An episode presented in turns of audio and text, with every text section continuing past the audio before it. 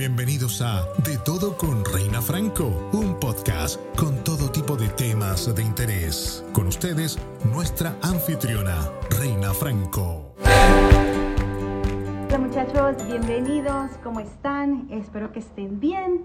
Eh, lo prometido es deuda, pues como ustedes saben ya empezamos el mes de diciembre y como se los prometí, en este mes pues he estado construyendo esto para ustedes donde nosotros estamos haciendo contenido con propósito. Entonces todo este mes ustedes van a ver una base de expertos que nos van a acompañar para poder ayudarnos en todo, en todo lo que tengamos ya eh, la cabeza, ¿no? Y tantas cosas, pero eso es lo que vamos a estar haciendo, hablando con expertos. El día de hoy me voy a comunicar y nos vamos a comunicar todos nosotros hasta Monterrey, México. Déjame ver, por aquí la veo. Ella, ella es una mujer con un resumen impactante eh, ustedes tienen que conocerla, quiero que la vean. Ahí está, muy bella ella. Bienvenida, Paola. Muchas gracias, Reina, por la invitación. No, gracias a ti, gracias por estar con nosotros. Eh, bien, bien, bien eh, simple. Lo que yo he puesto ahorita es que nosotros vamos a estar hablando de tips para construir una buena salud mental, pero que la gente realmente te conozca. O sea, Paola, tú eres una psicóloga clínica y de la salud. O sea, estas son como dos cosas diferentes. ¿Nos puedes explicar un poquito qué es? Porque uno, uno que no conoce el tema, uno dice, espérate, pero ¿cómo que de la psicología y cómo que de la salud? O sea, ¿qué es esto? Sí, básicamente la psicología tiene muchísimas ramas. O sea, hay psicólogos del trabajo, hay psicólogos forenses, hay psicólogos jurídicos.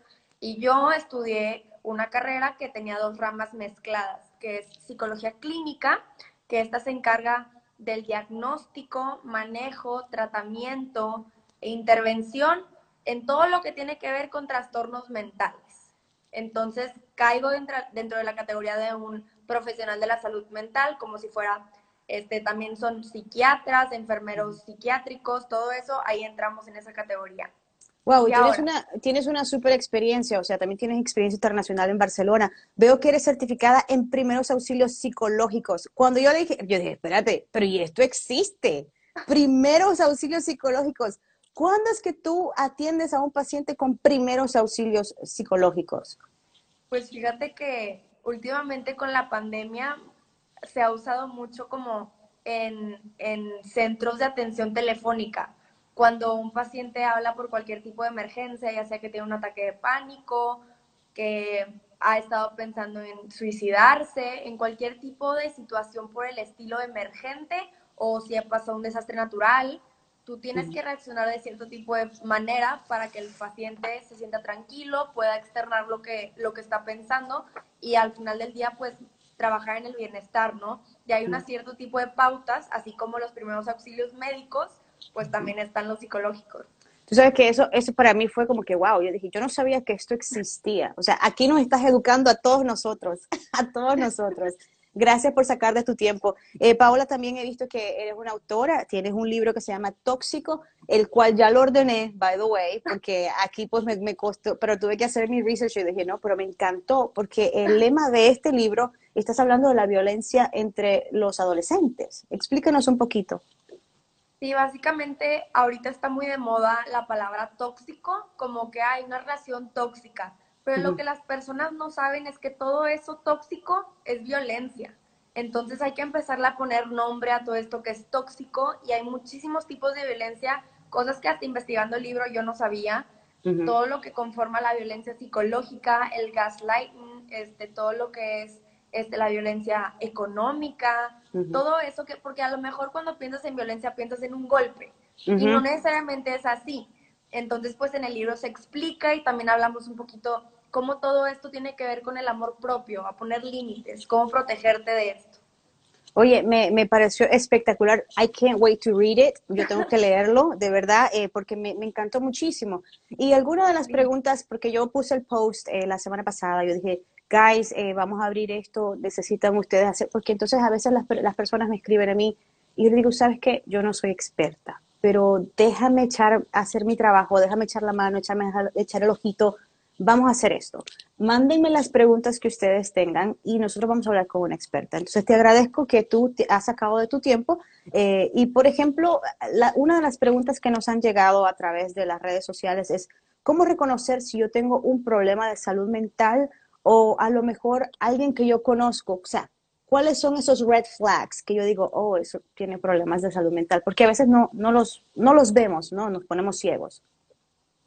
Sí, es muy difícil porque, porque como no se puede ver, puede ser tan, tan desapercibido que, que lo pasamos por alto, pero es súper importante, así como cuando nos da gripa, que sabemos todos los síntomas de una gripa, pues así deberíamos de conocer un poquito los síntomas detrás de, de una patología mental o algo que nos esté afectando significativamente. Yo creo que unos muy significativos son cuando la persona que tú conoces está rara o cambió algo o antes siempre iba a algún lugar o le gustaba hacer algo mucho y lo dejó de hacer o deja de frecuentar lugares que antes le encantaban. Y esto puede ser por muchísimas razones, tanto depresión, ansiedad, cualquier otra cosa, pero siempre estos rasguitos van a salir a flote. O a lo mejor la persona se está aislando, como que ya no te quiere platicar tanto como antes, o, o no quiere hablar de cierto tipo de temas, o notas que la ves mucho más estresado, mucho más ansioso, mucho más irritable. Son este tipo de cositas súper vagas que nos pueden dar pistas para decir, mm, pues no, nunca está de más preguntarle cómo se siente y cómo está y qué puedo hacer yo por él, ¿no? Eso, eso que acabas de, decir en este momento, o sea, ¿cómo nosotros ayudamos? O sea, acabas de empezar por decir, hacer esa pregunta, ¿no? ¿Cómo estás? ¿Cómo te sientes? Eh, ¿Cómo saber si esta persona realmente necesita ayuda experta? Porque a veces somos amigos y entre amigos eh, nos hablamos y tranquilo, ya te va a pasar, o mira tal cosa. No, pero realmente hay personas que necesitan ayuda de un experto. ¿Cómo nosotros podemos echarle la mano y decirle, porque también está la psicología de uno que dice, ay, no, es que si yo voy a una terapia van a pensar que estoy loca, que yo voy a ir a hacer viendo un, psicólogo, una psicóloga, o sea, tú que eres experta en esto, ¿cómo nosotros le sacamos como que estas telas de araña mentales que pensamos que no, no necesitamos ayuda profesional? Yo creo que cuando tú te das cuenta que alguien ya necesita ayuda es cuando la persona hasta lo externa de cierto tipo de manera. A lo mejor ya no te va a decir que no puede más, pero a lo mejor explota contigo, ya sea se enoja de la nada o, o, llora de la nada. A mí me pasó que yo fui de esas personas que no fue al psicólogo hasta que un día estaba manejando y empecé a llorar y ni sabía por qué y no podía, no podía dejar de llorar y las personas en el semáforo de que yo y es porque ya explotas, o sea, y malamente, o sea, se llega a un punto y mucha gente así va al psicólogo, cuando ya no puede más es cuando va, pero de haber ido antes no hubieras explotado, hubiéramos prevenido todo eso, entonces cuando me preguntan como, ¿cuándo es necesario pedir ayuda? Siempre puedes pedir, ayuda, no te tienes que esperar a estar súper, súper mal, a tener un trastorno, a estar explotando para ir. Oye, Paola, aquí entre nos, yo siempre he tenido como que esta pregunta aquí en the back of my head. Eh, cuando tú eras así un experto, un psicólogo, tú oyes tantas cosas. ¿Tú también vas a terapia? Porque, o sea, yo como amiga, yo escucho a mis amigos, a mis amigas o a alguien de la familia y a veces como que yo digo, ay, caramba, pero espérate, todo, es, todo esto me cayó encima y uno también se toma como que sigue pensando en el problema de tal persona, en el problema de tal persona. O sea, tú también tomas ayuda, aparte de que tú eres la experta. Sí, de hecho está el, los psicólogos, cierto tipo de profesiones, los médicos, los abogados, los psicólogos tienen un código de ética para la profesión. Está dentro de ese código de ética el deber de ir a terapia, el, psicólogo, porque como tú lo dices, escuchas muchas cosas y a veces cargarlo sola es muy pesado, también para que personas con mayor experiencia supervisen tus casos y también pues cuestiones personales, ¿no? Y últimamente no he tenido yo un problema así muy puntual, pero voy a terapia y salgo y me siento mejor, siento que respiro, mi humor está mejor, entonces, pues sí. Sí, porque yo, yo me quedaba pensando, yo digo, no, pero espérate, esta gente tiene que tener, esto es demasiado, siendo, agarrando esto como profesión es demasiado escuchar eh, muchos diferentes casos y uno, pues uno es ser humano y uno tiene empatía, entonces como que te lo llevas a la casa y, y, y, te consume, me imagino. Entonces, qué bueno saber de que también toman terapia, fíjate, es algo que yo siempre estaba como que aquí atrásito tengo tantas cosas que yo digo, en, en mi mundo aquí todo revuelto. Eh, Paola, la diferencia entre la depresión y la ansiedad, porque son dos problemas de salud mental, pero son distintos.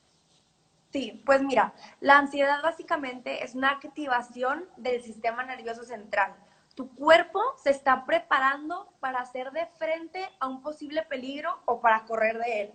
Entonces a lo mejor vas a estar súper hipervigilante, vas a estar como muy alerta, tu corazón a lo mejor palpitando, dificultad para respirar, todo eso. Pero lo más importante es que la ansiedad está para cuidarte. Si no, nadie sintiéramos ansiedad, pues estaríamos más expuestos a peligros que lo que normalmente estamos, ¿no? Entonces, la ansiedad no es mala, es necesaria, pero una ansiedad ya que te causa problemas en tu vida, pues ya es importante, los ataques de pánico, este trastorno de ansiedad generalizada, evita situaciones, no quieres hacer cosas que, que detonan tu ansiedad, pues sería importante ir con un profesional. Mientras que la depresión es un estado de activación bajo del sistema nervioso, es decir, este, te aíslas, a lo mejor o no tienes ganas de comer o comes demasiado, o no tienes ganas de dormir nada, o duermes demasiado, este, te sientes sin ganas, es como, se llama anedonia, es un estado de, de que no puedes sentir placer. y, que a veces, a veces llegas como que, o sea, no, no sabes si estás vivo, es como que todo te da igual, es como que se cayó el mundo ahí al frente, se cayó una tienda, se cayó tal cosa y te da igual, como que te vale madre, o sea, o mejor dicho, ni te vale. es como que... Like numb. Yeah, like you're numb. Endormecido, literalmente. Sientes como una nube oscura encima de ti y hay veces en donde estas dos, eh, si llegan al punto en que son trastornos, pueden tenerla, una persona puede tener los dos. Entonces, imagínate, o sea, imagínate lo, lo difícil que ha de ser sentir todo esto y no saber qué es. Wow, wow. Sí, eh, sí, tú sabes que ahorita me acabas de llevar a, mis regresos cuando yo estaba en high school. Eh, cuando yo estaba en high school, yo sufrí un par de veces eh, ataques de ansiedad, pero no sabía. Era como que, oh my God, mi corazón me va a dar algo, me va a dar algo, me va a dar algo, me va a dar algo. Y yo no sabía hasta que un día, como que me entró un tic, no sé, eh, las piernas me empezaron a temblar horrible. Me senté y no paraba de temblar. I was shaking, como loca. Eh, entonces, eso me sucedió cuando yo estaba en high school. Y llego al hospital de emergencia y me empiezan a atender, me empiezan a hablar, pero no oigo. Es una cosa que me costó, a mí literalmente me costó parar, porque la, la, la enfermera, la doctora, todos los que me estaban atendiendo me decían, no te podemos ayudar hasta que te tranquilices yo, pero es que no puedo, no era una cosa horrible. Entonces, eh, me quedé yo con esta pregunta y me gustaría que tú compartieras con nosotros lo que es la ansiedad, lo que es la depresión, cómo nos afecta según las edades. Porque yo en aquel tiempo, mis problemas eran, qué sé yo, tratar de sacar buenos grados, tratar de hacer bien. Y aún así uno piensa que esto no es un problema, pero para mí fue un problema. O sea, esto nos afecta como, eh, tanto, eh, a ver si nos puedes desglosar, por ejemplo, empecemos con los niños, ¿no? Los, los más chiquititos de la casa, pasemos a los adolescentes, a los adultos y que luego me termines con las personas de la tercera edad. Sí, básicamente desde la adolescencia hasta los adultos más grandes viven los síntomas muy similares. Son los niños quienes viven a lo mejor los síntomas un poco diferente, por ejemplo, si están muy ansiosos, se van a poner más irritables.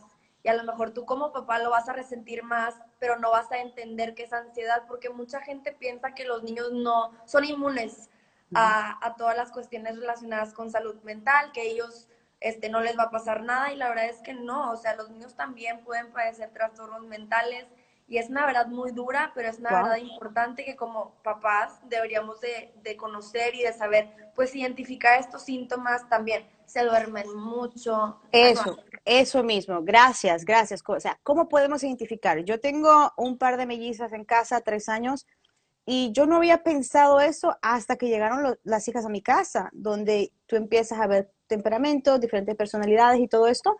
Pero después me quedo pensando, pero espérate, ¿será que los niños también sufren de ansiedad, sufren de depresión? ¿Y cómo uno darse cuenta de esto? Sí, fíjate que lo padre, lo padre de esta situación es que tú conoces a tus hijas, o sea, tú sabes perfectamente cómo son, pero cuando notas cambios raros, cuando dices, ella antes no hacía esto y ahorita no sale del cuarto y está chiquita, o tiene muchas preguntas relacionadas con la muerte, que es normal, pero hasta cierto grado. O sea, yo una vez me acuerdo perfecto que en la clínica donde yo practiqué, había un niño de cuatro años con intento suicida. Wow. Entonces, sí, o sea, sí es importante platicarlo, que, que se sientan con la confianza de platicarte cómo se sienten. Siento que eso es lo más importante. Wow, no, de verdad que yo creo que ahorita todas las personas que están viendo o que van a ver el video después, eh, realmente les estás abriendo como que le estás dando ese conocimiento que muchas veces siento que en los tiempos de antes no hablábamos del tema, es como que todo era un tabú eh, y ahora yo siento que con esta pandemia ha ayudado a que las personas realmente hablen, pregunten y se expresen. en los jóvenes y en los adultos que tú me dices que ellos tienen como los mismos eh, síntomas, o qué podemos, los mismos red flags, como, como cuáles son, si, si vemos. Sí, pues ahí ya dependería de, qué estamos hablando, de qué trastorno sería, pero básicamente es un cambio en su comportamiento, como que antes hacían esto y ahorita está, como que ya no es él, ya no es esta persona que antes era, ya no se ríe tanto como antes, o a lo mejor se está aislando o evita situaciones, o en caso de que ya sea una patología más, más grave, pues a lo mejor me dice que escucha cosas, pero yo no las escucho o mm. cosas por el estilo, o también empiezan a abusar de sustancias o a hacer conductas de riesgo, empiezan a apostar más, empiezan a tomar más. Eso es una señal muy significativa en, en, adultos. Wow, wow. No, este, Paola, yo pudiera hablar contigo como tres días corridos, sin parar, solamente no, una agüita, un café. me encanta muchísimo, gracias por compartir con todos nosotros, pero no te puedes ir de este en vivo sin que nos des esos tips para construir una buena salud mental? Ayúdanos, danos luz. Fíjense que está bien raro y a lo mejor muchos van a ser como que, ay, ya sé, pero los pilares de la salud mental son hábitos tenemos que tener hábitos saludables. O sea, no puedo estresar lo importante que es tomar suficiente agua y dormir lo suficiente.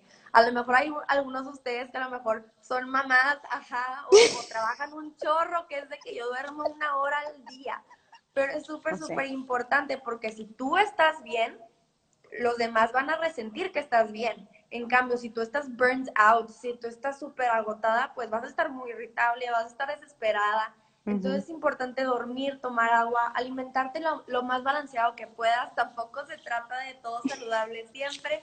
Simplemente tenerlo presente que esto afecta tu salud mental. Obviamente no drogas, ni legales ni ilegales. Este, hacer ejercicio, porque el ejercicio, fíjense que el ejercicio y reír, reír más, libera endorfinas. Y las endorfinas tienen una consecuencia similar en el cuerpo como los opioides, o sea, como la morfina Wow, no, yo, yo me río que a veces hasta me duele la cara y no es de ser tan guapa, ¿eh? sí, esos son buenos tips. Que, pues, eh, la risa lo bueno es que está en nuestro control. Entonces, si, si algún día te sientes de bajón, ve una película que te dé mucha risa, porque realmente, o sea, estas endorfinas que se liberan no tienen consecuencias negativas en nuestro sistema nervioso central como otras drogas. Entonces hay que aprovecharlas. Paola, mil, mil gracias, mil, mil gracias. ¿Dónde te pueden seguir las personas? Yo voy a poner todo ahí, pero para que te sigan, para que vean que realmente tú pones tips, para que vean que tu contenido es delicioso, que la gente lo puede consumir, que la gente cuando tenga alguna pregunta o cuando tengan insomnio, se pasen por ahí a dar una leidita y puedan consumir de tu contenido. Ay, Reina, pues muchísimas gracias. A mí me pueden encontrar en paola.lavin.lps. También tengo algunos cursos por si les interesa aprender sobre ansiedad y porque no es mala, o también tengo ciertas actividades como de amor propio que van a salir próximamente, entonces también cualquier duda, cualquier cosa como que, se quedaron con una espinita, me pueden mandar un mensajito y con mucho gusto se los contesto. Chale, mil, mil, mil gracias. Gracias por sacar de tu tiempo. Un abrazote hasta México. Yo sé que el clima está un poquito mejor que aquí, eh, pero no, de verdad, este, mil bendiciones y vamos a seguir en contacto porque yo creo que eh, muchas personas se van a quedar con un poquito más de preguntas y, podremos seguir haciendo esto más adelante. Te requiero, gracias. Igualmente, Reina, muchísimas gracias y pues nos vemos. Nos vemos, bye bye. Wow, es que chévere poder hablar con expertos así. Así que gracias. Recuerden que esto lo vamos a estar haciendo durante todo el mes. Estamos haciendo contenido con propósito. Vamos a estar hablando con expertos en todo tipo de ramas tienen que quedarse porque la próxima semana estoy hablando con el Departamento de Bomberos de la ciudad de Los Ángeles, que es la segunda más grande aquí de los Estados Unidos, y vamos a hablar de la prevención de incendios en casa, especialmente en estos tiempos ya de fiestas. So, es muy importante que ustedes se queden, que estén ahí. Eh, gracias por haber entrado, gracias por compartir. Y por supuesto, ya saben, hagan el bien siempre sin mirar a quién. Los requiero. Miles de bendiciones. Chaito. Recuerda que nos puedes encontrar en todas tus plataformas favoritas. Y si quieres ver este podcast en video, entra a la página www.reinadaily.com.